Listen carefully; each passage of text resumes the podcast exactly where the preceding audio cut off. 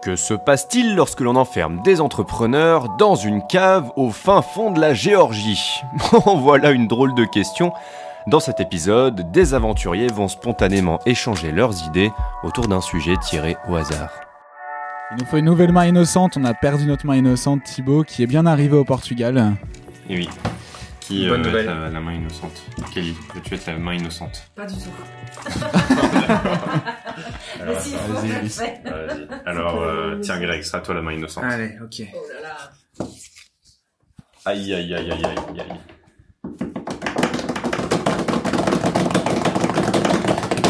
Monétiser. Ça, c'est le sujet d'Ulysse Lubin. T'es sûr? Je mettrai une pièce. Ouais, moi aussi. D'ailleurs, comment est-ce que je vais la monétiser Comment est-ce que je vais la trouver cette pièce Est-ce que je dis ou est-ce que je dis pas? Non, en vrai, c'est pas mon sujet. C'est pas ton sujet? Non. Ok. Ah, C'est qui? Ah non, c'est pas moi. hein. Non? Moi, j'en vois une avec les cheveux un peu plus longs en C'était haut de la table. Ah. Ah, tête. Ok, ok, ok. Tu penses à JCK Non, il est déjà dans le- Il En déjà fait, fait, c'est ouais. c'est sûrement le sujet de quelqu'un qui est déjà parti. Peut-être Thibaut. Je sais pas. Ah ouais, il est pas passé. Ah ouais, oui, Thibaut d'ailleurs, oui, qui bien arrivé au Portugal où il a finalement retrouvé Naval. Oui, Ça se passe bien. Alors, vous allez quand même le dire pour nos auditeurs. Je vous envoie une petite photo euh, dînant tête à tête. euh. On sait pas comment ça s'est terminé, mais Avant de se faire raser par des petits portugais demain. euh, le contexte, il fait un tournoi d'échecs et... et il perd beaucoup d'élo en ce moment. Le pauvre vient de partir, il se fait trash talk. Quoi. Ouais. Il peut plus se défendre. En plus, il va même pas monétiser son tournoi, ça c'est quasiment sûr. Ah non. Donc, est-ce que la passion économie existe quoi? Je pense que c'est un passion, en tout cas une passion, euh, comment dire, passion dépense. Je pense que, je pense que ça, ça existe fort. Et je pense que d'ailleurs, les, euh, les sujets passion, euh, les loisirs, c'est une niche extraordinaire. Il y a, en termes de monétisation, le truc qui m'a le plus impressionné que j'ai vu, c'est deux gars qui gèrent un, un biz de 1 million de dollars annuels. 2 millions de dollars annuels de revenus. Ce ils sont deux et ils font de, euh, de l'intermédiation pour vendre des Ferrari. Ça s'appelle The Ferrari Market Letter. Et je vous incite à aller regarder ça. C'est hyper à l'ancienne, donc vous oubliez évidemment tout le design. De toute façon, quand vous allez voir les trucs d'infoproduits qui gagnent beaucoup d'argent, le design est rarement là. Et ce n'est pas un hasard d'ailleurs, pour en reparler plus tard. Euh, parce qu'il y a plein d'études et il y a plein de preuves empiriques euh, qui montrent que beaucoup de design est mauvais pour la conversion. Je me rappelle d'ailleurs de Handler Le Kunf qui récemment l'avait partagé en public. C'est-à-dire? On pourra peut-être en parler après. Je finis juste sur The Ferrari Market Letter parce que du coup, c'est deux gars qui ont une passion absolue et dévorante pour les Ferrari et qui, genre depuis les années 70, ils ont grain leur truc. Ils ont un magazine, euh, c'est genre une fois par mois. Et sinon, ils ont une newsletter à laquelle tu t'abonnes de manière payante où tu payes pour six mois. Et en fait, tu reçois les, euh, des offres de personnes qui veulent vendre ou acheter des Ferrari. C'est très niché, mais, un, mais ils sont à 2 millions de revenus. Juste aux États-Unis. Ah ouais. Et ils arrivent euh, à sortir ça juste avec une newsletter et, euh, Ah, mais et oui. un magazine. Juste avec la newsletter, ça suffirait. Le magazine, c'est parce que c'est des passionnés. Ah ouais. Du coup, c'est des Ferrari de collection, c'est des. C'est des Ferrari. C'est juste des Ferrari. Ferrari. Et les loisirs, en fait, high-hand, on, a, on avait creusé ce sujet avec, euh, avec des potes euh, à qui je passe, le, je passe le salam. Et Thomas, Arthur. Et euh, nous, on avait regardé pour les guitares de luxe. On pense qu'il y avait un marché. Bon, c'était pas le moment pour nous de lancer. Mais les montres, les montres, typiquement, il y aurait un modèle économique similaire à faire où tu fais de l'intermédiation. Là où tu as de la symétrie d'information et beaucoup d'argent, en fait, dans un loisir où les gens sont prêts à investir beaucoup de tunas, t'as un sweet spot, c'est sûr. Et je pense que c'est très intéressant comme modèle économique euh, à observer. Ouais, ça m'étonne pas. D'un côté, c'est difficile de trouver un certain modèle de voiture euh, bien entretenu, machin, et mettre en relation des gens euh, comme ça qui sont prêts à investir. Tu dois prendre un, un petit pactole euh, là-dessus. euh, chaque Mais ces newsletters à genre, euh, ça doit être 40, 45 dollars les 6 mois. Ah ouais. Ce qui est pas du tout énorme en fait. C'est juste comparé au prix que tu vas payer ta Ferrari, c'est tellement compliqué à trouver. Sont là où il y a les asymétries d'informations sur le marché, il y a des, il y a des opportunités de malade. Ce qui était d'ailleurs le modèle économique originel des écoles de commerce, qui étaient les écoles de négociants, où en fait on pouvait pas avoir accès à l'information euh, euh, bah, globalement à l'éducation, mais l'éducation c'est l'information packagée dans l'ensemble. Et euh, cette asymétrie a été cassée. C'est aussi pour ça que l'école est aussi remise en question. L'école avec un, grand E. Mais du coup, là, partout, il y a des asymétries d'information, il il y a un marché, et si les gens qui sont dans cette asymétrie ont beaucoup de thunes, il y a de la, vraiment de l'argent à se faire euh, avec une bonne exécution. Beaucoup, beaucoup de thunes et que le prix euh, final de- du produit que tu vends ou auquel tu donnes accès soit élevé. Parce qu'en fait, psychologiquement, du coup, t'es prêt à payer. Tu dis, euh, bon, ça vaut le coup de payer 45 euh, euros, surtout si c'est pour un mois. Tu peux trouver ton bonheur, entre guillemets, en un mois. J'imagine que psychologiquement, quand t'arrives, tu te dis, bon, si, si, si je m'inscris, je vais rester qu'un mois et je vais peut-être partir. Alors qu'au final, une fois que tu t'es euh, inscrit, enfin, faudrait voir les datas là-dessus. Bah, ça se trouve, tu mets, tu restes beaucoup plus longtemps. C'est bien, c'est un bon exemple de valeur réelle versus valeur perçue. Typiquement, tu peux avoir un million de newsletters différentes qui proposent un million de choses différentes Mm. et il y a très très peu de newsletters payantes qui fonctionnent, par exemple en France déjà. Euh, il y a, enfin, il y a que Yohan Lopez qui a plus ou moins fait fonctionner ça, mais sinon ça, ça marche pas trop, quoi. Bah, en tout cas, pas- en France, je sais pas. hum, Tu fais quoi, Yoann Il fait Finance. Finance. Ouais, c'est dans, la finance, c'est peut-être le sujet le plus facile, tu vois, pour lancer une newsletter Bah oui. payante, mais Ouais, sinon, le modèle, il est pas si simple. Oui. Mais, euh, mais tu vois, en termes de, de, de valeur réelle versus valeur perçue, c'est, tu prends un- 50 newsletters différentes et en fait, celle dans laquelle tu vas avoir, bah, à la fin, un produit comme une Ferrari coûte hyper cher. En fait, lâcher 50 balles dans une newsletter pour 5, pour 6 mois, c'est, ça te paraît dérisoire, en fait. Mais en même temps, le truc final pour eux, c'est d'avoir une voiture. Donc il y a un but, il y a, il y a un service but, il y a, il y a un, un but de service, mais deux, un but d'objet à acquérir. Donc Ouais. du coup, Mm. la valeur que tu mets, enfin ce que tu dis, le 45, plus de quoi? Une Ferrari, c'est quoi? Ça commence à 150 000 euros, ça termine à 2-3 millions pour les Ferrari vraiment Facile. de très collection. Mm. T'as des modèles, il y en a, il en reste trois dans le monde. Enfin, c'est des, des Ferrari qui se vendent des millions. Pour les vendeurs aussi, ça peut être un Voilà. moyen de... Enfin, j'imagine qu'ils monétisent pas que au niveau des abonnements. Ça doit être encore peut-être plus intéressant pour les personnes qui veulent mettre en vente. Ouais. Parce que là, ils ont déjà euh, des vendeurs, euh, enfin des acheteurs potentiels qui connaissent la valeur du C'est produit ça. et donc qui sont prêts à payer euh, autant et Exactement. C'est ça, c'est exactement ça. C'est c'est de- c'est des clients qualifiés directement. Ils ont trois manières de monétiser. Ils ont les abonnements. Donc, euh, si toi, tu vas acheter une Ferrari aux US, tu vas t'abonner. Il y a euh, les personnes qui veulent vendre, qui mettent des pubs, du coup, des annonces. Ah oui. Mm. Et il y a euh, les, euh, les boîtes qui organisent les ventes aux enchères également, Hmm. du coup, qui font également de la publicité. C'est super malin. Ah ouais. Ouais. C'est une euh, c'est une manière de, de monétiser, ouais. c'est- En même temps, ici, c'est est-ce que c'est vraiment monétisé ou est-ce que c'est euh, d'abord et avant tout une communauté? Enfin, ça, je sais pas trop si. À l'origine, en fait, c'était euh, c'était une euh, une publication.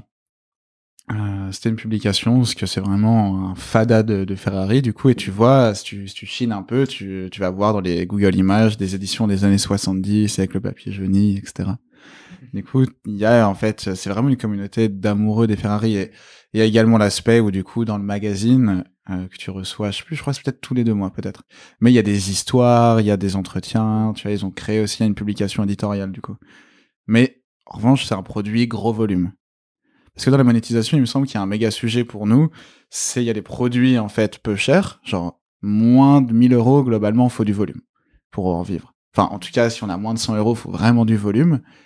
Euh, et après, il y a des produits high-end plutôt, enfin back-end, comme on appelle souvent dans l'infoprenariat, euh, qui sont à minimum plus de 1000 euros, et où là, on va pouvoir capitaliser dessus parce qu'on a besoin de beaucoup moins de clients, forcément. Genre 50 clients qui nous payent 2000 balles, on a, on a les 100 000 de CA déjà. Et ça se trouve, 50 clients. Faut juste être très bon euh, en, en vente. Ça, c'est le voisin qui a décidé de refaire sa maison. On vous présente Mourmad. Ouais, c'est ça. Ouais. Qui est euh, taxi, jardinier. Qu'est-ce qu'il fait d'autre? Bricoleur. Je pense qu'il monétise tout ce qu'il peut. Il fait, il fait tout. C'est incroyable. C'est ça la vraie vie. Ah, mais il, il- ouais. Ah non, mais il est, il est très calé, ouais. Couteau suisse. Lui, son offre, c'est t'as besoin de quoi Sur le sujet de la monétisation, il y a un truc qui me- qui m'avait beaucoup travaillé. Moi, j'avais testé le, le- le modèle de la newsletter payante et ça n'avait pas fonctionné. Et je pense qu'en fait, j'avais pas du tout la, la bonne niche, la bonne approche sur l'apprentissage. Donc, apprendre de, rapidement de nouvelles choses et en fait, tu vois pas le, le- le bénéfice immédiat. Tu vois, c'est pas comme si je faisais une newsletter sur je vais te donner les deals dans lesquels investir dans telle ou telle startup. Tu vois le bénéfice immédiat. Apprendre, c'est un peu, c'est pas très concret. Tu vois, tu dis ok, est-ce que ça va vraiment me servir ou pas? Ça n'a pas marché. J'ai arrêté. Je suis passé en gratuit. Ça a beaucoup mieux fonctionné juste après. Et, euh, et quand j'avais arrêté, il y avait plusieurs raisons. Et l'une d'entre elles, c'est que j'avais fini par comprendre aussi que il fallait, enfin, je me sentais mal à l'aise à l'idée de monétiser de l'information versus un, un, une vraie, un vrai savoir-faire, tu vois, une vraie compétence. Au sens de l'information, si tu vas faire de la curation d'informations et que tu juste tu, tu recopies Wikipédia à droite à gauche, t'en fais un petit bout, quoi que ce soit, tu vois, finalement, tu t'apportes pas quelque chose de vraiment unique, tu vois, c'est juste, tu vas chercher l'information ailleurs et tu la vends à un autre endroit. Versus euh, quelque chose de vraiment spécifique, tu vois. Euh, typiquement, l'atelier introspection, c'est un, c'est un, un vrai produit unique qui est lié à mon expérience, à, à plein de choses, et mon voisin pourrait pas faire la même chose, tu vois. Enfin, ou alors il le ferait différemment. Quelque chose que, que j'ai vraiment fait moi-même. Et je me sens beaucoup plus à l'aise à l'idée de vendre ça que quand j'avais ma newsletter payante qui était vraiment sur un modèle complètement différent. Et euh, donc ça, c'est cette idée de est-ce qu'on peut monétiser de l'information ou pas, ou est-ce qu'on va chercher plus loin, tu vois, à créer quelque chose d'un peu plus Bah, unique. C'est plus- pas ce que font les magazines depuis des décennies euh, Ils monétisent de l'information. Ils centralisent des informations sur un sujet précis, ils te vendent ça euh, à but éducatif, à but informatif. euh. Plutôt de l'analyse en fait. C'est ça que tu peux pas dupliquer et c'est ce que tu vois sur les top euh, euh, newsletters sur Substack par exemple. Euh, bon, les top newsletters sur Substack, c'est c'est toutes des newsletters politiques aux US, de grands columnistes qui ont, viennent des grandes rédactions et qui sont arrivés sur Substack et qui monétisent du coup leurs années d'expérience pour le coup euh, et leur leur reconnaissance. Euh, le deuxième truc sur Substack, c'est évidemment les newsletters financières qui sont beaucoup plus chers en général, genre de l'ordre de 50 balles minimum par mois, ce qui reste pas cher du tout pour une newsletter financière. Chez Agora, moi, je vendais des trucs entre 2 et 6 000 balles l'année, donc c'est beaucoup plus cher. Dans quelle euh, catégorie, sans dire les... C'est-à-dire Quand tu vendais... euh, Finance. C'était finance aussi? Finance, ouais. Tu vends du conseil financier, ouais, entre 2 et 6 000 balles. Tu peux aller beaucoup plus, enfin, tu peux aller plus haut encore si tu as envie. Du coup, Mais je pense que c'est ça le, c'est ça le truc, c'est quand tu vends de l'information, il faut que tu donnes de la valeur à cette information. C'est-à-dire que là, pour les conseils financiers, tu sais que tu payes 6000 balles, mais après, tu peux gagner beaucoup plus. Et je pense que de ton côté, euh, Ulysse, euh, moi, j'avais regardé un peu les retours sur tes, sur tes formations, je sais plus si tu m'avais montré. Et les gens, ils disaient tous, euh, en fait, ils parlaient pas forcément des informations, ils disaient euh, que t'étais très motivant, que t'étais euh, quelqu'un d'inspirant. Et je pense que quand tu vends de l'information, soit comme tu dis, tu vends une analyse qui peut te servir, analyse financière par exemple, ou conseil financier, soit la- l'autre approche qui se rapproche beaucoup du coaching, c'est de vendre une transformation. Parce que si tu vends, en tout cas c'est une approche, hein, si tu dis aux gens je vais vous vendre une transformation grâce à ces informations, vous allez pouvoir vraiment changer, bah ça, ça a pas de prix, par exemple. Alors que si c'est juste de la collecte, genre oh, je vais apprendre, euh, des trucs comme ça, là les gens je pense pas qu'ils soient prêts à acheter. Ouais, c'est clair. De toute façon, c'est le, c'est le principe de toutes les formations en ligne, c'est de vendre une transformation. Hein. C'est un- t'amènes oui. la personne d'un point A à un point B et tu essaies de lui faire comprendre la valeur réelle du truc pour lui vendre une formation chère. Mais si tu veux, en fait, si tu veux monétiser vraiment de l'information, il faut, euh, il faut réussir à lui donner de la valeur. Il faut vraiment trouver de l'approche Ouais, c'est- que les gens sont pas forcément. Mm. Là-dessus, il y en a trois en marketing en fait. Il y a, il y a, il y a trois dimensions dans la transformation. Il y a la transformation euh, personnelle, qui est l'accomplissement personnel, le fait d'être fier d'être allé de A à B. Ça, c'est vraiment pas à sous-estimer, notamment si vous vendez des formations. Il y a l'aspect social, qui est en fait la reconnaissance de ses pairs. Un exemple de transformation sociale qui m'a toujours marqué, c'est Suprême. Moi, je trouve ça affreux, leurs fringues, mais c'est tellement dur à avoir que c'est très reconnu par les personnes qui s'intéressent aux vêtements. Ou en tout cas à ce type de vêtements. Ce qu'ils font, ils ouvrent leur magasin genre une fois de temps en temps. Et t'as le troisième aspect qui est en fait une transformation matérielle, qui est si là vous êtes dans les domaines de la finance par exemple, et beaucoup plus celle que vous allez chercher à avoir, qui est de progresser financièrement en fait. C'est les trois degrés, c'est les trois niveaux vraiment sur lesquels jouer. Et dans tous les cas, vous devez absolument utiliser les trois dans votre argumentation euh, lorsque vous essayez de vendre quelque chose. En revanche, utilisez une seule émotion pour euh, diriger ce- cette transformation, peu importe le niveau. Il faut qu'il y ait qu'une seule émotion, mais qui se transfère dans ces trois degrés. Quand vous écrivez, quand vous rédigez une sales page ou une, séquence email, bref, quand vous essayez de monétiser. Comme nous, on est, en fait, on fait du B2C. Tous les créateurs, en fait, font du B2C dans l'ensemble. Euh, c'est c'est très émotionnel. Il faut toujours, euh, enfin, pour monétiser, il faut être très bon pour gérer l'émotionnel. On vend pas en, en étant rationnel, parce que le rationnel, en fait, il, il vient à la fin de la, de la promo, de la copie, euh, de, la, enfin, de la séquence de vente, parce que le rationnel ne sert qu'à une chose, c'est que la personne qui a acheté puisse expliquer à sa meuf, à son chien, pourquoi il a acheté. Ça, c'est méga important à le garder en tête. endroit où il y a du rationnel. C'est pour- Quasiment. C'est dans le premier tiers d'une d'une campagne marketing, c'est que l'émotionnel. Et ah, parce que en fait, c'est grâce à ça que tu euh, as une personne qui est disposée. Oui, puis de toute façon, les humains, ils, ils agissent en fonction de leurs émotions. Tout à fait. T'as des émotions, puis t'as des actes. C'est pas, c'est pas Ouais, ça c'est scientifiquement prouvé aussi. Et, et je trouve que c'est génial que ce soit dans ce sens-là d'ailleurs, personnellement. C'est un- peut-être un autre sujet, mais je trouve que c'est incroyable. Ça nous donne beaucoup de diversité et ça donne aussi euh, le développement, enfin le développement, l'élévation personnelle n'est possible que parce qu'on n'est pas rationnel d'ailleurs. Ce serait vachement chiant, putain, s'imaginer. Mais du coup, le, sur la monétisation, enfin, c'est un, sujet majeur, je pense, pour tout le monde, effectivement, autour de la table. Peut-être qu'il y a une question de base, c'est combien est-ce qu'on veut gagner, en fait? Enfin, De combien est-ce qu'on a besoin, en tout cas, pour euh, peut-être vivre, euh, enfin, mener l'art de vie qu'on veut? Ou je sais même pas exactement comment cadrer cette question, en fait. De combien t'as besoin pour vivre Quels le mode de les- vie qui ouais. te plaît? Ouais, mais aujourd'hui, dans 10 ans, euh, parce que ton mode de vie, il évolue, tu vois. Et aussi, euh, il y a l'idée, tu sais, genre prendre sa retraite à 35 ans, ou à, enfin, l'âge que vous voulez, mais parce que tu as atteint une telle somme et que tu supposes qu'elle doit être capable, enfin, suffisante pour te permettre de vivre. Bah aussi, euh, je trouve, en fait, moi, je trouve ça super intéressant l'approche que tu as soulevée au tout début. C'est-à-dire, il y a plusieurs approches, et je pense qu'il y a beaucoup de gens qui font l'erreur de prendre la première. Ça, la première, c'est de, c'est de vendre un produit peu cher et de devoir, du coup, euh, forcément, vraiment vendre en masse pour avoir un chiffre d'affaires décent, pour pouvoir vivre. Ou alors vendre un produit euh, un peu plus euh, haut. Donc, par exemple, comme tu disais, si tu vends à plus de 1000, 1000, ba- 1000 euros, pardon. Là, forcément, euh, tu as besoin de moins de clients pour, euh, pour gagner ton pain. Et en fait, il y a beaucoup, en fait, il y a beaucoup de gens qui, qui choisissent la première solution. Et euh, ils ont, ils ont un gros problème, c'est que ils arrivent pas. Enfin, c'est difficile des fois personnellement de se dire, est-ce que j'ai la légitimité aussi de vendre euh, des produits chers. Et du coup, il y en a plein qui commencent euh, leur activité de monétisation en pas en se tuant la tâche, mais en donnant vraiment énormément d'énergie. Ça leur coûte énormément d'énergie parce qu'ils ont besoin de vraiment avoir une masse de clients très importante pour pouvoir vivre justement. Et du coup, ça met du temps pour eux de d'atteindre ce seuil dont tu parles, qui est celui de. Alors que tu peux tester en faisant de la pub. En fait, t'as pas de produit, mais tu- enfin, je veux dire, la publicité, tu peux l'avoir comme une boule de cristal qui te donne les informations, ça te donne les signaux faibles du marché. Parce que déjà, tu détermines euh, quel canal euh, fonctionne le mieux, en tout cas, et le moins pire, celui où tu perds le moins d'argent? Parce qu'au début, quand tu fais de la pub, tu perds toujours de l'argent, c'est normal. Tu vois ensuite les pubs qui fonctionnent mieux, les angles. Tu prends l'angle qui fonctionne le mieux, tu le mets pour ton produit, évidemment.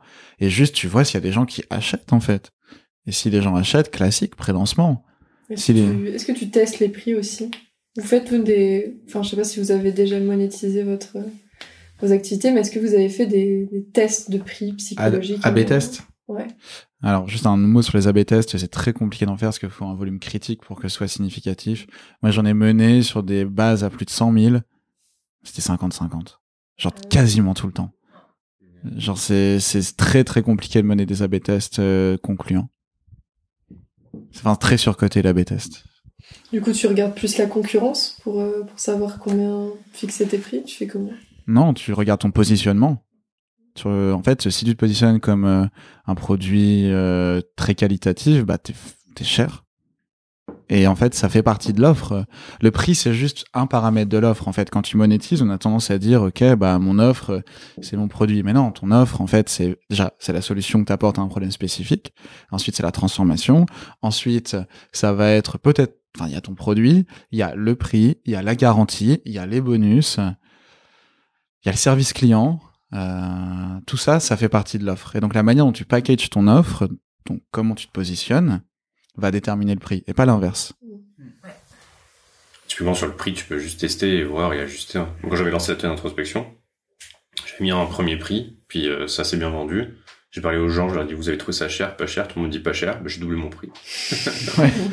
j'ai juste fait- j'ai pas réfléchi longtemps, tu vois. J'ai juste doublé. Et après, j'ai- conseil. j'ai doublé, j'ai demandé aux gens ça vous paraît cher, ils disent ouais ça va, tu vois. T'as pas Donc, quadruplé après euh, non, mais j'ai pas encore quadruplé, mais mais c'est, enfin, au début je savais pas, tu vois, parce que c'est c'est pas un produit. C'est pas comme si tu fais un livre, tu le vends au prix d'un livre, tu fais Mm. un jeu vidéo, tu le vends au prix d'un jeu vidéo, tu fais un atelier d'introspection.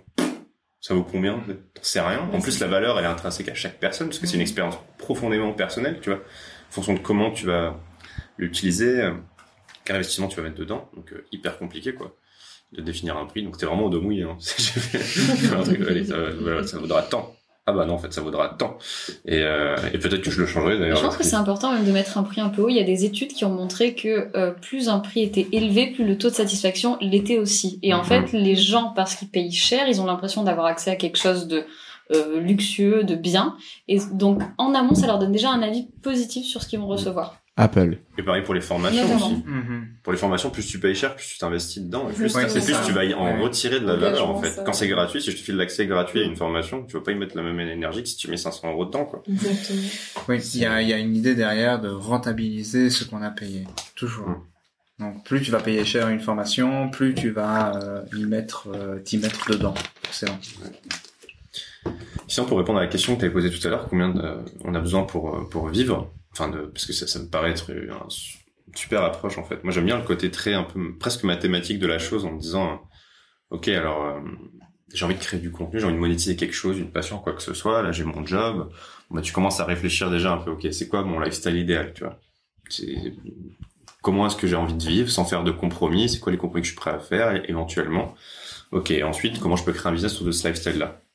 Et donc typiquement, euh, je vais vous donner des chiffres hyper concrets. J'ai un an de data sur, j'ai voyagé un peu dans, enfin, dans une dizaine de pays la- l'année dernière, euh, tout en voyageant. On est, enfin, franchement, c'est pas trop privé. euh, et euh, on mangeait quasi au resto euh, une fois par jour euh, et on dormait dans des Airbnb, enfin pas dans des auberges jeunesse quoi. Et en gros, il me fallait euh, 1500 euros net pour vivre bien quoi, sans faire de compromis, vraiment tranquille. Euh, et 1500 euros, c'est une moyenne entre peut-être que tu as dépensé 700 euros quand tu es en Tanzanie, peut-être que tu as dépensé euh, 2200 euros, 2000 2500 quand tu es à Dubaï, quoi. Euh, et du coup, euh, quand j'ai construit un peu mon, enfin, là, le, le business qui vient se greffer pour soutenir ce lifestyle-là, je me suis mis ce premier objectif financier, en fait. Je me suis dit, OK, euh, il faut que je me fasse 1500 euros net. Donc, t'enlèves l'URSSAF, les impôts, tout ça. Euh, ça fait un CA de, je sais pas, je sais plus, 2200, 2300 euros, quelque chose comme ça.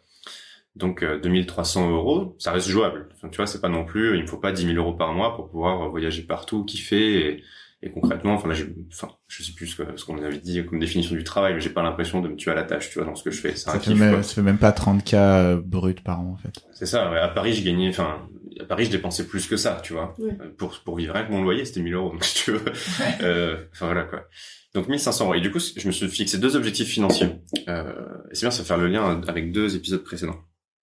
Euh, le premier, c'est 1500 euros net, du coup. Si je gagne ça, euh, ça me permet de soutenir mon lifestyle et de continuer ce que je fais sans avoir la pression du temps. Parce que j'ai un peu de cash de côté, je me suis lancé avec un peu de cash de côté, mais c'est une pression. Tu vois, tu dis, ok, j'ai deux ans pour trouver mon modèle économique, sinon j'arrête ce que je fais. C'est quand même con, quoi. Parce que t'as passé deux ans à construire quelque chose et du coup tu dois t'a- t'arrêter, retourner au salariat. Enfin, tu vois, c'est, je pense que j'aurais été très déprimé, ça m'était arrivé. Euh, donc je m'étais fixé ça comme premier objectif financier, en testant plein de modèles économiques différents. Je crois que j'en ai testé 7 ou 8 des, des, des- sources de monétisation, entre les, la publicité, l'affiliation, le coaching, le, le, euh, les partenariats, le- enfin plein de trucs différents.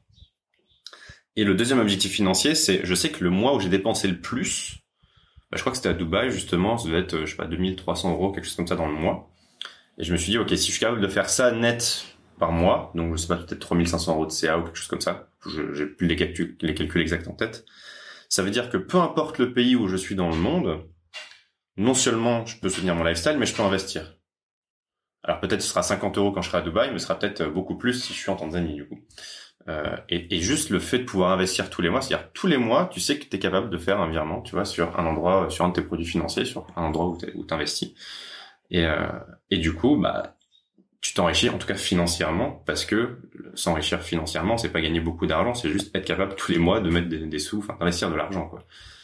Donc c'est ça mes deux objets, enfin les, les deux objectifs financiers de monétisation que j'ai sur mon activité, tu. Et comment tu euh, fais entrer du cash aujourd'hui? Alors j'ai testé du coup tous les, mo- les modèles économiques. Euh, là il y a YouTube qui s'est réveillé par exemple, donc là ça, ça commence à m'apporter vraiment de la, tu vois, ces dix derniers jours ça a fait je crois 500 euros, donc dans le mois ça peut peut-être faire plus de 1000 euros, tu vois YouTube, c'est déjà quand même pas mal. Ouais, parce que Mais c'est un pic, mais on va voir si ça continue. Ce qui se passe quand, tu- quand vous partez en résidence, en co-living avec nous, c'est que tu peux passer genre de 5000 à 30 000 abonnés sur YouTube. On fait ce genre de choses. c'est ça, c'est la magie de Batumi.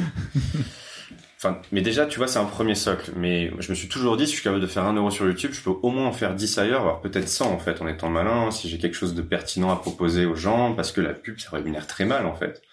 Euh, et d'ailleurs, je m'étais jamais basé sur YouTube en me disant, je vais arriver à en vivre un jour. Tu vois, je m'étais juste dit, ce sera cool, et ce sera un bon indicateur de si je fais 300 euros, ça veut dire que je peux en faire 3000 en fait. Voire peut-être mettre plus si je si je mets un peu de cerveau dedans, quoi.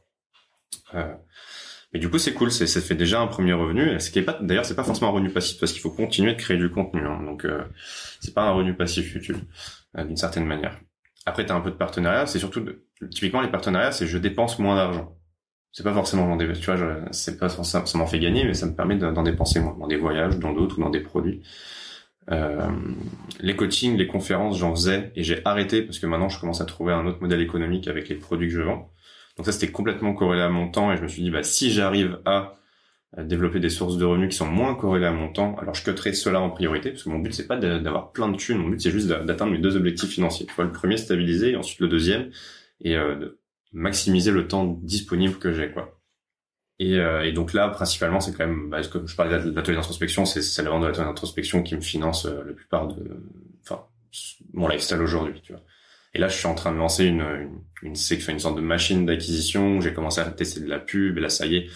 Les gens arrivent sur mon site et tu peux télécharger, tu peux recevoir par mail avec un mail par jour cet exercice pour apprendre à te connaître. Donc, c'est les sept premiers jours de l'atelier d'introspection qui est en 40 jours.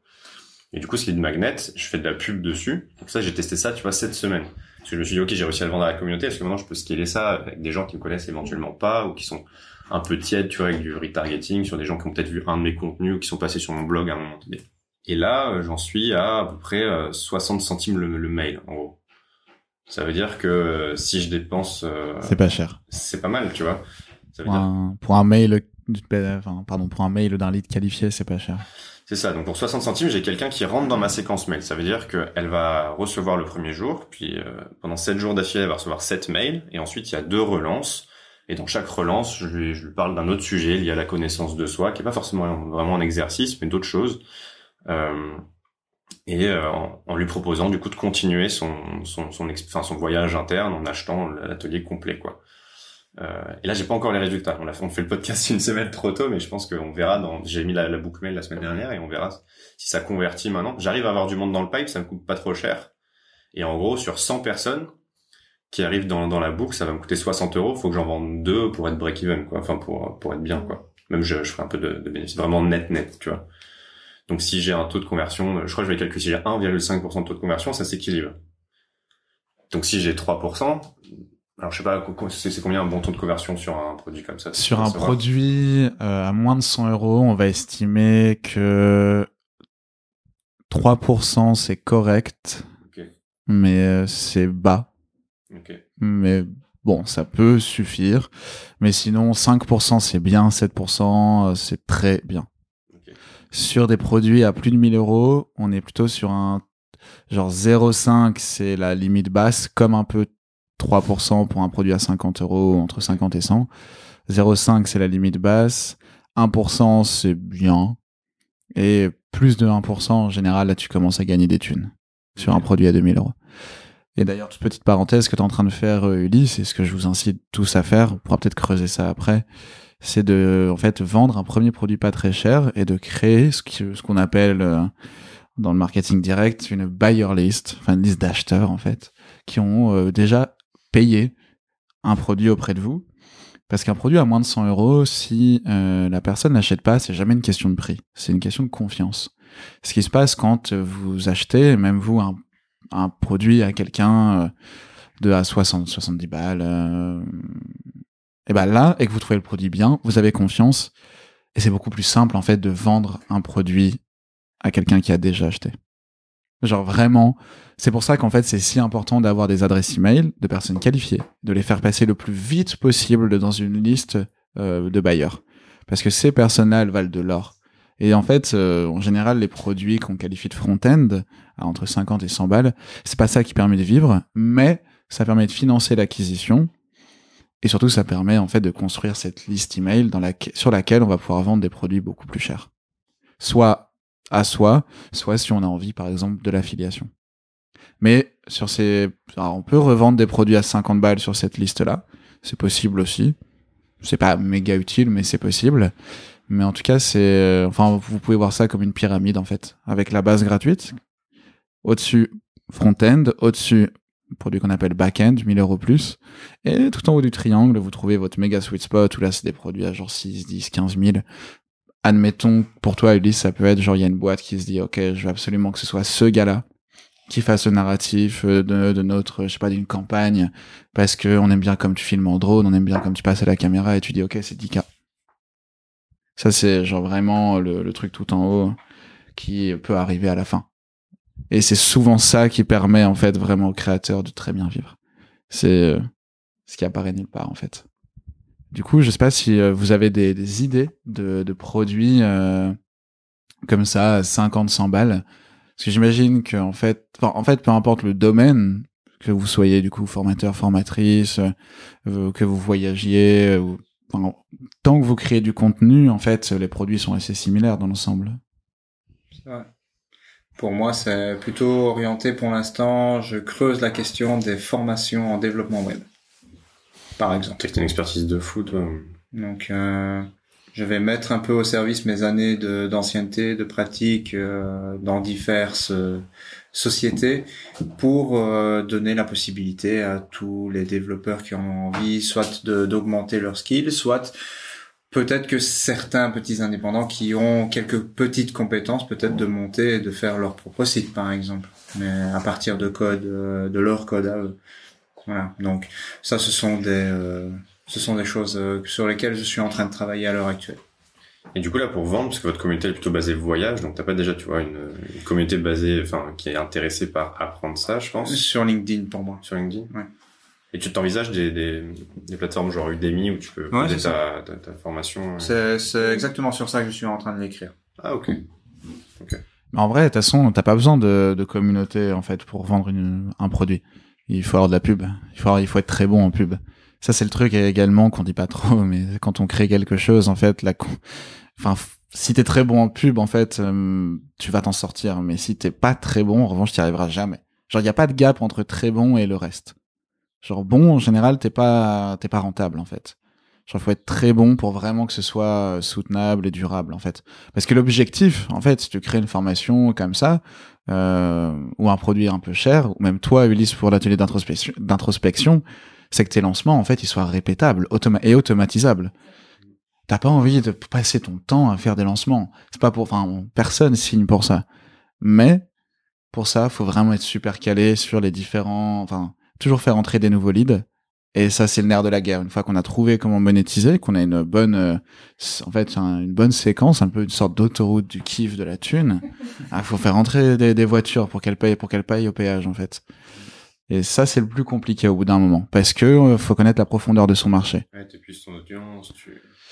C'est un des trucs dont on parle pas trop dans la creator economy aussi, la profondeur des marchés, à quel point elle est profonde. Euh, question. Hmm. C'est c'est pour ça qu'il faut vendre des produits chers, d'ailleurs. Ouais. Et c'est où d'ailleurs, en, en parlant de pub, euh, enfin, j'ai j'ai- j'ai eu bossé à Paris dans une start-up dans laquelle je faisais de la pub. euh, et c'était en, en mode on avait levé, fait de la pub tant qu'il y a des gens qui rentrent, euh, vas-y quoi, dépense.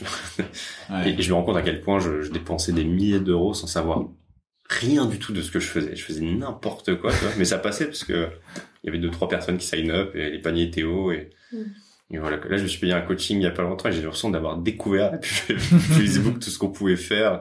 C'est des trucs, euh, c'est, c'est- d'ailleurs c'est hyper puissant, et c'est presque flippant quand t'es de, de l'autre côté de- Hmm.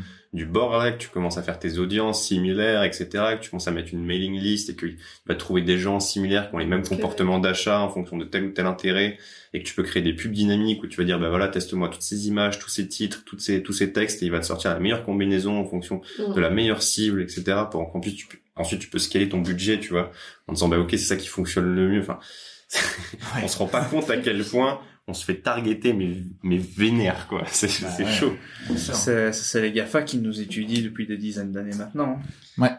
Ouais, mais c'est, mais euh, alors pour nous c'est une opportunité parce que du coup ça permet d'avoir, euh, enfin de targeter de la pub pertinente, mais c'est vrai que quand tu te prends la fin, c'est c'est chaud quoi. C'est les deux. Mais Hein. de ce Ouais, côté, de ce Opportunité côté-là, et on souffre et aussi des mauvais aussi, aspects. ouais. hein. de ce de ce bord-là, tu vois plus le mauvais côté d'Internet à ce moment-là et des Ah, réseaux oui. sociaux. Généralement, tu te rends Mm. compte à quel point on a été calculé avant. C'est ça. C'est le mot Ah, c'est calculé.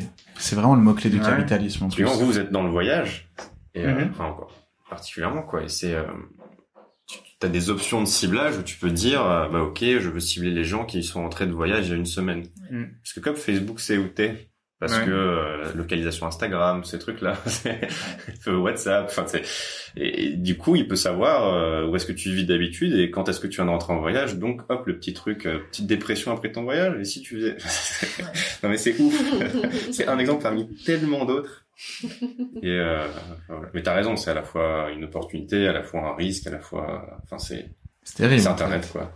Bah, c'est le Internet d'aujourd'hui, mais qui ne va pas pouvoir durer de toute façon parce que toute petite parenthèse, euh, on parle souvent en fait, je veux dire là récemment il y a eu par exemple eu le rapport du GIEC qui a re- encore remis sur la table l'importance en fait d'arrêter avec les technologies carbone en fait. Mais euh, l'économie actuelle, c'est les carbon technologies, mais c'est aussi les silicon technologies, évidemment, les Silicon Valley, etc. Et si les carbon technologies dé- détruisent en fait notre environnement externe, les silicon technologies détruisent notre environnement interne.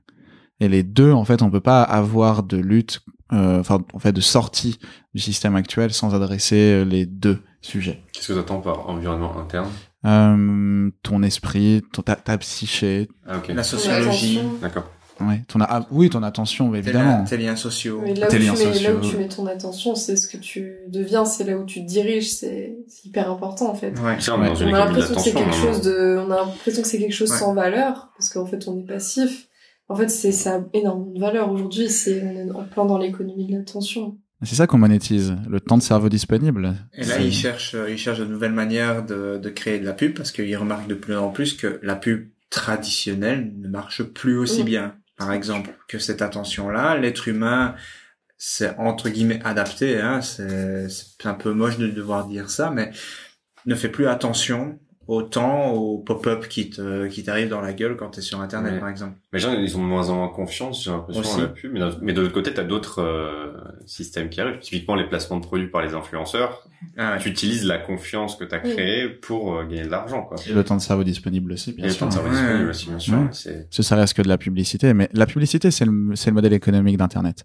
Et plus que la drogue, les- le, ce qui le crime organisé qui rapporte le plus aujourd'hui, c'est la fraude à la publicité. Et oui, les les le- les, les Gafa, les, les les grosses, les énormes boîtes n'ont jamais eu aussi facile maintenant que de réussir à savoir comment un produit va se vendre. Ils arrivent à prédire avec relativement beaucoup de, de précision à l'heure actuelle, grâce à toutes ces données, comment un produit va euh, une fois arrivé sur le marché, comment euh, comment il va être relativement accueilli. Ils savent plus ou moins déjà à l'avance. Il suffit de voir le modèle économique de Google et de Facebook, c'est la pub, les deux. Je veux dire, c'est Et ils ne vivent qu'à travers ça, hein, donc. Bien sûr. euh, bon, c'est un tout petit peu éloigné du sujet, même si je pense, ça me semble intéressant. Tu dis, t'allais dire, Euh, Mélanie? C'est la pub dans les deux côtés. Enfin, c'est la data en fait. Exactement. Quand Ah on ouais. parle d'attention, en fait, on parle de data. C'est pour ça que donner ces data sans y prêter attention, c'est criminel. Ça me rappelle une. euh, Désolé, je te, je te coupe. J'allais juste dire que là, on, on parle de monétiser euh, au, au point de vue des créateurs, mais euh, le plus gros marché, c'est le marché de la data. Mm. Ce qui se vend derrière, euh, si vous voulez vous faire de l'argent, faut monétiser de la data en fait. Ouais, C'est un des modèles économiques d'ailleurs. Il y a pas mal d'apps qui sont gratuites en apparence, mais qui monétisent en vendant vos données. Énormément. Et moi, ça me fait penser à ce. Je sais pas si c'est vraiment un dicton ou plutôt une phrase euh, qui, qui résonne souvent euh, quand euh, quand on parle de, de données, de pub, euh, tout ça. C'est si c'est gratuit, c'est que c'est toi le produit. Exactement. ouais. C'est c'est totalement vrai. Enfin, en tout cas, moi, je sais que là, je vais. C'est un, de mes défis également de, de monétiser le plus vite possible. Euh, du coup, pour vous contextualiser, moi, je me lance officiellement en freelance, euh, en marketing direct, dans tout ce dont on discute en réalité, notamment pour accompagner les créateurs euh, sur leur lancement de produits, pour faire que ce soit simple, automatisable, répétable, tout ça, tout ça. Et euh, je sais que, enfin, je, je vous partage un petit peu ce que je pense faire du coup. Euh, c'est euh, construire sur LinkedIn, en fait, en public, euh, la formation que je vais créer en copywriting. Ce qui va se passer, c'est que je vais faire en fait une première formation qui sera, je pense, entre 50 et 100 euros, qui durera peut-être entre 2 et 5 heures, où il y aura toutes les bases en fait, euh, pour quelqu'un qui soit va apprendre le copywriting pour euh, éventuellement devenir freelance, soit pour en fait un créateur ou un business owner de genre PME ou un e-commerçant, typiquement un e-commerçant en fait, pour euh, mettre en place des campagnes. Mais être sur les sur les niveaux stratégiques et vraiment permettre de comprendre en fait les fondamentaux du marketing direct qui font que typiquement l'équation de la rentabilité. Comment est-ce qu'on est rentable? C'est mathématique la rentabilité.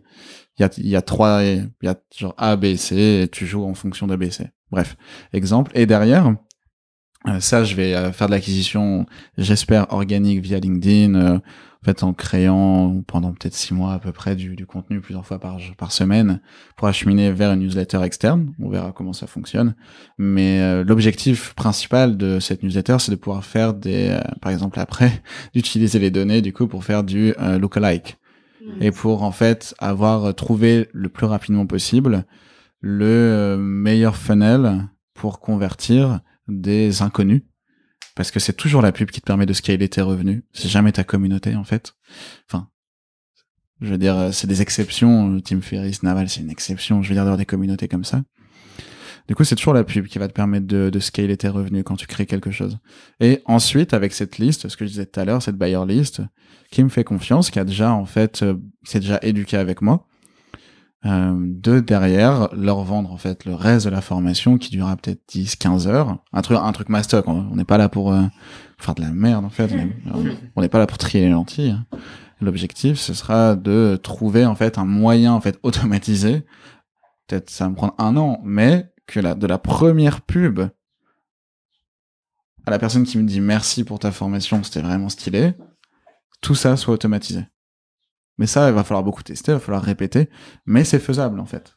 si... tu, crées ta, ta, machine d'acquisition, plus euh, produit d'appel, après tu as un upsell avec des boucles mail, etc. D'ailleurs, on, on, pensait que le mail était mort il y a pas si longtemps, et finalement tout se passe par mail. Hein. Je sais pas qui c'est qui a dit ça, mais... À l'heure actuelle, ça reste le canal de... Bien sûr. Mais le ça canal de vente le plus... Le canal de, le canal de vente, pardon, je suis fatigué, je bois de la bière. Hein. On revient de la mer Noire aussi là. Voilà. Ça s'entend un peu, je crois. Ouais. Mais euh, oui, ça reste le canal d'acquisition le plus. Euh, mais ça l'a toujours été. Qui, qui, qui rapporte le en plus. de conversion, peut-être pas d'acquisition, mais de conversion. Oui. C'est là où, c'est comme on dit, l'argent est dans la base. Quoi. Exactement. C'est moi qui te dis. C'est toi qui te dis. Parce que je te disais, Ulysse, si tu mets au-dessus de tes shots, l'argent est dans la base mail. Vous aussi faites-le à la maison. Ah, mais regarde. C'est pour ça que la pub, d'ailleurs, c'est, enfin, l'idée, c'est toujours de renvoyer vers un endroit où les gens vont lâcher leur mail. C'est pas euh, d'emmener vers une page où les gens vont acheter, parce que c'est l'externalité positive, c'est que si la personne n'achète pas, tu fais grossir ta base pour plus tard.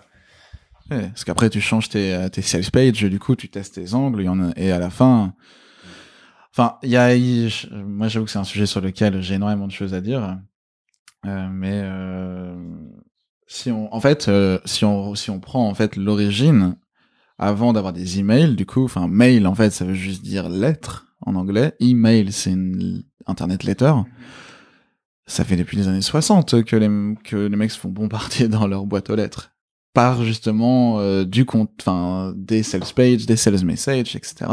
Et qu'ils achètent, qu'ils achètent des tout tu peux vendre des tables par lettre, il y a pas de problème. Il faut bien comprendre ça. Mais à la personne qui veut acheter, tu sais. T'inquiète. En, vrai, tu vois, si tu fais du méga volume, euh, tu vas forcément. Mais après, en fait, bah justement, là où euh, le, vrai game arrive, euh, c'est euh, quand tu vas commencer à travailler avec des média buyers, des personnes qui ont des listes. Tu leur achètes. C'est pour ça que 60 centimes le mail, c'est pas cher. Si tu peux vite te retrouver avec des bases mail où tu vas payer entre bah 1, 2, 3, 4, 10 euros l'email. Si c'est l'email d'un CEO, ça va vite valoir 10, 15 euros l'email. Parce que derrière, ton produit, s'il coûte genre 15 000 balles, même 5 000, et avec un taux de conversion même bas à 0,5%, si t'as 1000 emails, faites le calcul, ça fait 5 personnes. Je suis sûr qu'on est vite rentable, même pour un produit à 5000 euros, même si tu payes 10 euros l'email. On est rentable, en fait. De 5000, mais on est rentable. Donc, tu, c'est là, en fait, c'est toujours comme ça que tu scales tes revenus. Ads, media buying. Je crois que la, la preuve aussi dans le, dans le fait que le mail est encore un canal qui est largement euh, valable en termes de, de prospection, en tout cas euh, pour la pour vendre du contenu ou autre, ou même oui. simplement euh, sa communauté en général, sans forcément la, la monétiser, enfin sans, sans monétiser le, le- la newsletter par exemple. C'est que peu importe les sociétés, peu importe ce qui se passe, on entend un nombre incalculable de phishing par exemple où on dit aux gens faites attention. Oui. C'est-à-dire que les mecs, quand ils reçoivent un mail de leur banque leur demandant de verser de l'argent pour X ou Y raison, ils le font. Ils le font. Ils arrivent, ils arrivent et ils se disent ah ouais ok, c'est que c'est c'est que c'est bon en fait, c'est que c'est que ça ça passe. Donc c'est bien c'est bien la preuve que le mail encore à l'heure actuelle a une forme de Tout le monde euh, ouvre, ses emails. de crédibilité. Ça, ça a une crédibilité dans la, pour les gens qui est en- encore très importante. Donc c'est, c'est vraiment quelque chose qui vaut la peine, Crédibilité et attention, parce qu'il y a moins de concurrence. bien sûr. Tu reçois moins de mails. En général, les gens, ils ont plusieurs adresses aussi. Ils ont une adresse où ils mettent un peu euh, toutes leurs... euh, Enfin, oui, ils s'abonnent un peu à toutes les choses pas importantes. Enfin, ils font des tris quand même. Mm. Je pense euh, là où t'as le plus d'attention, c'est c'est sur le mail. Parce que si tu vas sur les réseaux sociaux, t'es en concurrence avec toutes les autres pubs euh, Ouais. qui peuvent, peuvent y avoir. Et, du, et en plus, avec le contenu. Parce que les gens, ils swipe, ils sont là pour consommer du contenu. Ils ont pas forcément envie de regarder. Alors quand ils ouvrent leur boîte mail, bah, mine de rien, sur tes mails, tu reçois quoi? Tu reçois Ouais. des mails du boulot, tu reçois, enfin, c'est toujours important, entre guillemets. Et du coup, tu sais que là, quand ils vont regarder, ouvrir l'email, ils vont avoir cette, Mm. euh, cette démarche qui est, ok, ça, ça peut être important. Et puis ça s'adresse à toi directement. Sur les réseaux, le message il est jeté comme une bouteille à la mer, si tu veux. Euh, L'adresse mail, bah, c'est ton adresse, donc euh, ça t'est destiné personnellement. C'est vrai que c'est, pense c'est pas public. C'est pas, donc tu, pas ton adresse mail, elle est pas publique. Donc si quelqu'un a eu ton adresse mail, c'est peut-être pour ça qu'il y a ce côté crédibilité aussi. Mm. C'est que quelqu'un lui, lui a, lui a transmis. Et les gens ne se rendent pas compte, je pense, que leur adresse mail peut, peut être vendue. C'est, franchement, moi, je m'en rends pas compte, hein. Mon adresse mail est très certainement sur des listes. Parce que des fois, je reçois des arnaques euh, pas possibles sur ma, sur ma boîte mail. Mais je, n'en ai absolument pas conscience. Je, je me dis pas, euh, que je suis sur des listes. C'est intéressant ce que tu disais sur la concurrence. Euh, ça me fait penser à deux choses. La première remarque, c'est que tu as beaucoup moins de concurrence si tu veux faire 100 000 de CA ou si tu vas avoir 100 000 abonnés. Parce qu'en fait, tu vas mettre en place des actions totalement différentes pour ce genre d'ambition. Genre 1 million, tout le monde veut 1 million ou tout le monde veut 10 000. Mais personne veut 100 000, par exemple. Donc c'est t'as pas de concurrence quasiment. N'importe quel sujet, fasses de l'airsoft, de la pétanque, on s'en fout. Et euh, le deuxième truc euh, qui est vachement... Et pour le prix, il y avait la question du prix tout à l'heure, etc. En fait, tu élimines la concurrence euh, avec des prix élevés aussi. Tu positionnes ton produit vraiment d'une manière hyper différente. Et dernier truc qui n'a pas été mentionné, mais c'est que l'email, tu le possèdes. Tu possèdes jamais rien des personnes sauf leur email. Ouais. 20 000 C'est- abonnés sur, euh, YouTube, si t'as pas leur email, c'est très très dur de les monétiser. Ouais, c'est le seul canal que tu possèdes vraiment, ta liste email. T'es pas dépendant de quelconque algorithme. Enfin, si ce n'est de, est-ce que tu vas te faire blacklister par Gmail, mais en gros, c'est quand même une, une, enfin, c'est, c'est, ton seul canal de distribution que tu, con- tu, tu contrôles vraiment, quoi. Mm. Mais, euh, d'ailleurs, vous connaissez le, le, le canal qui, euh, où t'as un taux d'ouverture. Alors, euh, dis pas toi. Disons qu'un un- un- une bonne newsletter, donc sur une newsletter personnelle, on va prendre les newsletters, les newsletters des boîtes sont jamais ouvertes, c'est, parce qu'ils savent pas envoyer des mails, sérieux. Mais les newsletters personnels, euh, un bon taux d'ouverture, c'est entre 40 et 50%, c'est déjà bien, quoi. Quand on a 40-50%, c'est, une- c'est un bon taux d'ouverture. Mm. Il y a, il y a un canal où on est à 90% d'ouverture dans les, dans, dans la minute, quoi. C'est les textos. Ouais, c'est ça. C'est les textos. Parce qu'on reçoit plus de textos, si ce n'est un truc hyper important, quoi. Ça, c'est vrai. Donc, euh, quand on reçoit un texto, hop, faut, c'est lu dans la minute à 90%. C'est, c'est hallucinant. Et les ricains, c'est toi qui me disais ça, non, Ulysse Ouais, T'as pas mal de ricains, qui mettent le, le call to action. Text me, quoi. Un text me, bah Ouais, ça. Il y a plein de, ouais, plein d'Américains ou sur leur site web ou sur partout, il y a, il y a leur numéro. euh, Et après, eux, ils font les, la même chose que nous on fait par mail, donc des séquences, des trucs de malade et tout, par texto. Et ça coûte un peu d'argent, mais en fait, si tu réfléchis, quand on envoie des mails, ça te coûte aussi de l'argent parce que tu payes des Ouais. services, etc. Mais, euh, mais là, t'as un taux de délivrabilité de, de fou furieux, quoi. Par contre, la crédibilité, est-ce qu'elle y est aussi? Je sais Je pas, t'es dans le téléphone des gens, c'est dans leur poche, quoi. poussé, je trouve. C'est, il y a que tes proches qui numéro. pas confiance Ah ouais euh, aux gens qui m'envoient des messages. hein.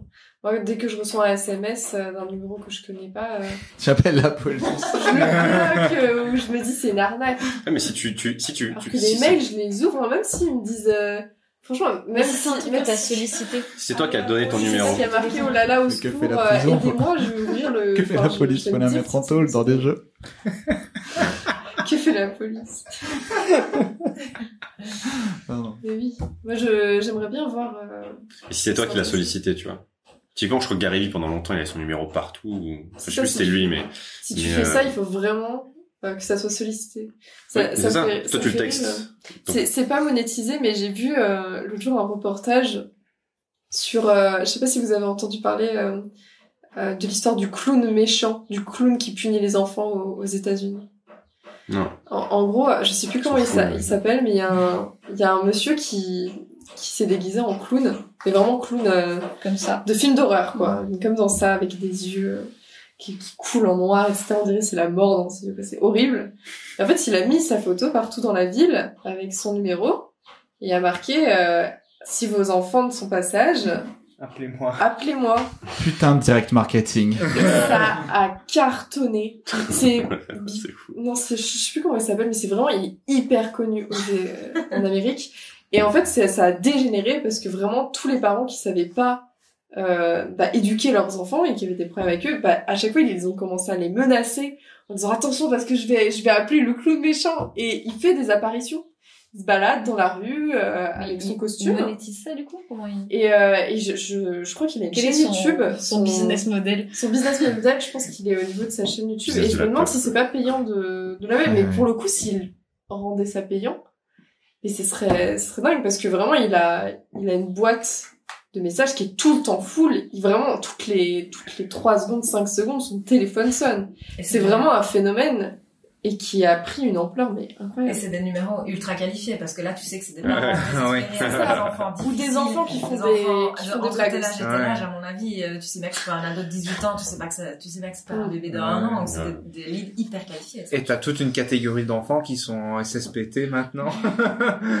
Totalement terrorisés. texto, euh, enfant qui était sage cette semaine. Et après, ils revendent les numéros pour des trucs d'antidépresseurs, à des boîtes pharmaceutiques, enfin, tout un... Ouais, Mais c'est marrant parce Ouais, qu'il y, a- y a tout un storytelling derrière, il y a tout un, enfin, c'est c'est extrêmement réfléchi, c'est très intelligent. Peut-être c'est incroyable, on est passé des Ferrari au clown. euh. Ouais. En tout cas, il y a une leçon à en, à en tirer, c'est que lorsqu'on essaye de vendre, il faut d'abord aller chercher les, les clients euh, donc de son audience, en fait, de sa communauté, ceux qui sont le plus prompts à payer. Ensuite, ceux du deuxième niveau, qui seront un peu plus durs à convaincre. Et toujours, en fait, euh, une fois, enfin, tant qu'on n'a pas tari un peu la, la source, tant qu'on est vraiment rentable sur son canal d'acquisition, euh, prendre les clients qui sont euh, moins difficiles. Parce qu'en fait, il y a vraiment différentes typologies de clients. Souvent, en marketing, on les classe dans cinq typologies. Et euh, les pubs dans métro, typiquement, s'adressent genre à peu près entre 1 et 5% des clients. Parce que... Alors, un petit point, le branding, vous oubliez direct. Ça a jamais rajouté, ça a jamais amené un dinero dans, dans une caisse. Ça, c'est un méga mytho. De toute façon, toute pub qui ne peut pas être traquée est une mauvaise pub. Période. Parce qu'on peut pas mesurer le coût d'acquisition, on peut, on peut rien mesurer. Du coup, c'est forcément une mauvaise pub. En tout cas, si on est professionnel, si quelqu'un vous propose de travailler avec vous et, qu'il ne met pas en place de tracker qu'on peut pas mesurer, c'est un charlatan. Direct. Alors qu'on peut mesurer une, une pub dans un métro en mettant un code Un code. unique ou un QR code qui est Ouais. traqué, etc. Exactement. Juste- juste, euh, Ouais, just say, mais bien sûr. Mais c'est parce que en vrai, c'est fait par des agences et que les agences, leur modèle économique est fondé sur le fait qu'on ne puisse pas mesurer à quel point elles sont nulles. Très important de capter ça. Euh, deuxième truc, et en fait, euh, au-delà du branding, tu vois, qui est, euh, je veux dire, hormis si, enfin, hormis si t'es Microsoft et que t'en as vraiment besoin depuis 20 ans, mais en fait, Microsoft, c'est les meilleurs en vente. Il y a, c'est très rare qu'il y ait une corrélation entre branding, design et vente. Il y a Apple, mais parce qu'Apple, c'est, à, à part les produits de luxe. C'est la, quasi la seule exception. Du coup, prenez vos 1000 balles, vous envoyez un mail à l'expert branding qui a failli vous closer, vous lui dites, écoute, euh, je vais plutôt faire de la pub. Et vous allez trouver, en fait, votre euh, unique selling proposition, votre angle, etc., blablabla. Vous allez faire entrer du cash avant de vouloir vous faire un site internet de ouf, quoi que ce soit. Euh, mais le fait est que les pubs dans le métro touchent les personnes qui veulent déjà acheter. Donc en fait, la pub, elle sert quasiment à rien. C'est être genre top of mind. Oui, ok, Google peut être top of mind. C'est juste une question d'ego, les pubs dans le métro. De C'est t'as envie de voir euh, ta marque dans le métro, quoi. Exactement. On va pouvoir mesurer ça très vite. Euh, Il y a par exemple Vibes qui fait une campagne de pub. C'est une néobanque pour les jeunes. Leur modèle économique, ce sera de se faire acheter par Revolut. Ils ont levé des fonds, ils ont en fait très bien géré leur acquisition très chère. Enfin, très cher, c'était 2 euros par personne en moyenne, ce qui est assez cher en fait. Euh, on verra ce que ça donne. Moi, je pense que ça va pas marcher. Parce qu'ils font, enfin bref, c'est un avis personnel, mais parce que une, une marque naissante qui est dans le métro, bon bah, je les avais rencontrés, j'avais trouvé hyper impressionnant, alors que Ouais. ça va faire énormément d'acquisitions hyper vite. euh, de même. Ça, c'est un truc de fou. quoi. Non, non, carrément, mais derrière, bon, derrière, je veux dire, c'est une- bah, bref, enfin, pas spécialement envie de parler de vibes, mais en fait, tout, tout, juste garder en tête que, euh, en fait, votre top client, ceux qui vous connaissent déjà, en fait, et qui connaissent votre offre, eux, vous allez les closer assez vite. Genre, votre premier lancement, vos deux, trois premiers lancements sur votre base mail, c'est eux que vous allez avoir. Une fois que vous avez tari ça, là, va commencer à, va, va falloir commencer à réfléchir. Et, euh, bref, on va pas rentrer dans le détail maintenant, mais, euh, bon, suivez-moi sur LinkedIn. si vous voulez le détail. Et juste pour ceux qui veulent euh, la référence du clown, c'était Wrinkles the Clown. W-R-I-N-K-L-E-S. Faut être sage, sinon on l'appelle. Ouais, quelque part, c'est intéressant, moi, je trouve. Hein. Il a réussi à prendre une situation désespérée et à y ajouter une, une valeur et, à, et à monétiser un peu ce... Ouais, Ça fait peur, hein. ouais, je serais pas fier. T'as- couchant, quand même, répété. Non. Le soir. Comment? Ouais, Je suis d'accord. pas fier en me couchant le soir d'avoir un business basé sur la peur. Non, c'est sûr. C'est clair, et ça montre aussi à quel point euh, les parents Sans désespérer. Ouais. sont fait, ouais, ont Ça perdu joue- leur savoir de parentalité. Ça joue sur l'émotion, c'est ce qu'on disait tout à l'heure. C'est-à-dire, il y a quoi de, enfin, quand t'es un Ouais. parent, il y a quoi de plus émotionnel que dans l'instant T, vraiment, gérer tes enfants? Enfin, aujourd'hui, Ah oui. l'éducation, c'est, c'est un, c'est un énorme problème. Il y a des parents, ils sont, La majorité. ils s'arrachent les cheveux, la majorité. J'ai pas de chiffres, mais. Bah, suffit d'écouter, genre, les profs. ça. Y a pas un seul prof qui te dit, oh, ça se passe bien. Oui, c'est ça, il y a énormément de signaux. Donc forcément, là, t'as, t'as un marché. Je confirme, Kelly. Moi, je me suis tirée. pas à cause des gosses, par contre. À cause des parents. Entre autres. Ah, c'est elle qui tenait les gosses. euh. Moi, je les ai Toute la journée. ouais, ouais. Bon, comment est-ce qu'on peut conclure ce podcast Bah, est-ce qu'on peut euh, partager peut-être euh, genre une expérience qu'on a eu une monétisation ou ou une idée qu'on a euh, sur ou une ressource? Nous, on commence à chercher. Donc, euh, on en est au tout début pour nous. Donc, c'est un peu compliqué d'avoir des retours par rapport à tout ça. Ouais, je pense que j'en suis loin aussi, mais par contre, il me semble qu'on pourrait parler de l'exercice Oui. dont on a discuté il y a déjà un petit moment et que vous aviez fait. Ouais. Réfléchir pour euh, pour essayer de, de réfléchir aux moyens de monétisation, on se pose avec un papier et on brainstorm sur 20 possibilités de euh, monétiser euh, son contenu ou du moins ses skills. Parce qu'en fait, il y a plein de skills qu'on peut monétiser. On n'est pas obligé de monétiser son contenu dès le départ. Ben, Mm. Typiquement, Greg, par Ouais. exemple, qui est passionné de photos, on a pensé à, euh, à monétiser ses photos sur des plateformes de, de photos libres de droit. Les cartes postales aussi. Et du Ouais. coup, euh, voilà, les cartes postales. Et en fait, je pense qu'il y a, il y a plein de moyens auxquels on pense pas, parce qu'on veut s'axer peut-être sur son contenu dès le départ. Ouais. Mais il y a plein de, Ouais. de skills qu'on a et qui peuvent être monétisés. Donc, euh, je pense que ça peut être un bon exercice. Ouais. En partant toujours d'un objectif hyper spécifique. C'est pas euh, comment je gagne de l'argent, c'est comment je peux faire euh, 2000 euros par mois avec ce que je sais faire, avec ce que j'ai envie de faire. Mm. Voilà, 20 idées. C'est vrai que pour l'instant, je me base plus sur mon expérience de développeur pour commencer à vendre quelque chose plutôt que réellement le voyage en Afrique qu'on prévoit. Ouais. C'est un premier pas. Voilà, je sais pas si ça va durer ou si ça va intéresser les gens, mais je pense que c'est pour l'instant ce dont j'ai la plus grosse expérience et la plus facile de parler. Donc, Mm. Oui, putain, un marché. Ah, mon man euh, V2. Aussi, euh, bah moi du coup c'est j'ai plus la casquette euh, artistique, mais euh, je pense que le, enfin, je- on en a déjà parlé dans un autre épisode, mais le crypto, la crypto, le monde de la crypto pour les artistes ça peut être intéressant aussi. On n'a pas parlé des NFT non plus. mais- Oui, les NFT, mais euh, enfin, je crois que c'était en off euh, où on disait qu'en fait là où il y a le plus de potentiel, de potentiel pour monétiser en fait euh, sa, création dans le dans le monde du crypto art, c'est dans les collectibles. Donc c'est euh, comme c'est des collectionneurs, c'est une économie un peu des collectionneurs. euh, ce monde-là, en fait, c'est c'est pas juste des œuvres euh, isolées qui qui vont marcher entre guillemets pour monétiser, c'est plus euh, des collections. Donc l'art plus génératif. C'est c'est une possibilité qui peut être euh, intéressante aussi. Je peux peut-être aussi parler de mon expérience personnelle, euh, parce que souvent on a envie de monétiser son activité ou sa passion parce qu'on a envie de vivre autrement. Euh, moi, j'avais une activité de podo à temps plein qui me demandait de travailler beaucoup et de faire des horaires à rallonge et qui me laissait peu de temps pour faire autre chose et pour voyager. Et du coup, j'ai pris le parti de euh, me former rapidement à une, une activité rémunératrice pour me Podo laisser. égale podologue. Oui, podologue, c'est vrai. ça me paraissait évident, mais pas vraiment. Et euh, et du coup, euh, du coup, c'était créer une activité euh, rémunératrice qui n'était pas dépendante euh, de mon lieu de travail, que je pouvais exercer partout, et qui me permettrait à terme de pivoter sur une activité plus passion, ou en tout cas quelque chose qui me qui, qui serait plus aligné avec euh, ce que je suis et mes envies. C'est ça. Enfin, tu, on peut directement monétiser. Une des 20 idées, ça peut être de directement monétiser son skill ou un skill qu'on a envie d'apprendre. en tout cas. En freelance, ouais, bien sûr. Ouais, en freelance, bien sûr. Ouais, ouais.